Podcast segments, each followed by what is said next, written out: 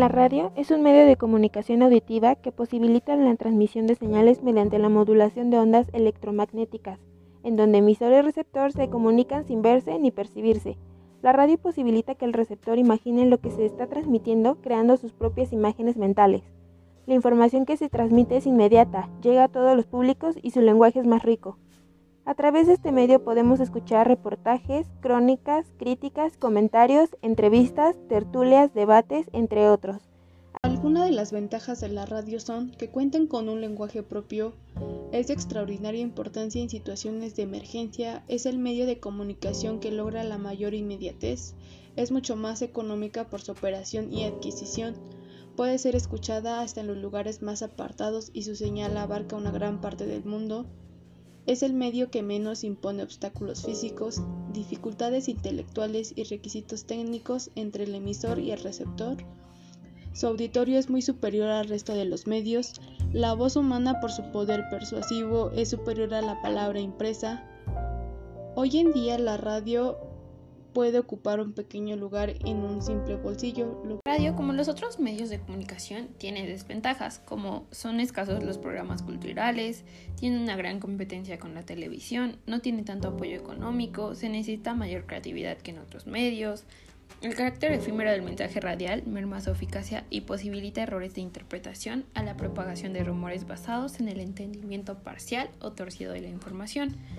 La expresión radiofónica no le permite al oyente que se repita la exposición del medio, no puede volver atrás en la lectura como en la prensa escrita para aclarar dudas o comprender un giro literario difícil.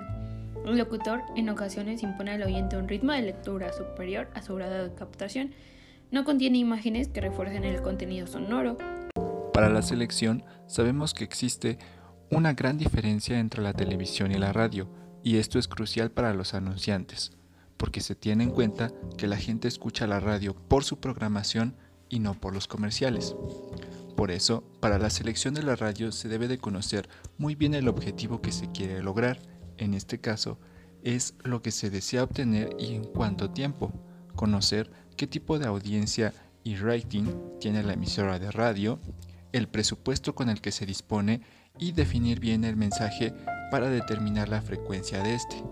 Porque si la radiodifusora no satisface al oyente, este no apaga la radio, sino que sintoniza otra estación. Condiciones de contratación, asesor publicitario o ventas, presupuesto del cliente. El pago es por adelantado con un día de anterioridad la grabación del anuncio puede realizarse en el estudio de la compañía radiofusora. En caso opuesto, el material se entrega con uno o dos días de anticipación. El material a anunciarse será sometido a una prueba de calidad antes de su salida, con la continuidad, que es el pautaje, revisión de espacios, la cabina, la transmisión y los horarios aproximados. Para supervisar, podríamos medir la eficacia de nuestro medio, en este caso la radio. Se define la eficacia publicitaria como la relación entre los resultados obtenidos y la inversión realizada en acciones de comunicación comercial. Habitualmente existen múltiples formas de medir la eficacia. Es habitual aplicar técnicas de modelización econométrica que permiten identificar el incremento de las ventas producido por los diferentes impactos publicitarios. Es importante disponer de series históricas de datos de ventas, pertenecientes a años anteriores para establecer comparativas. También se usan distintas técnicas basadas en los, paneles de consumidores.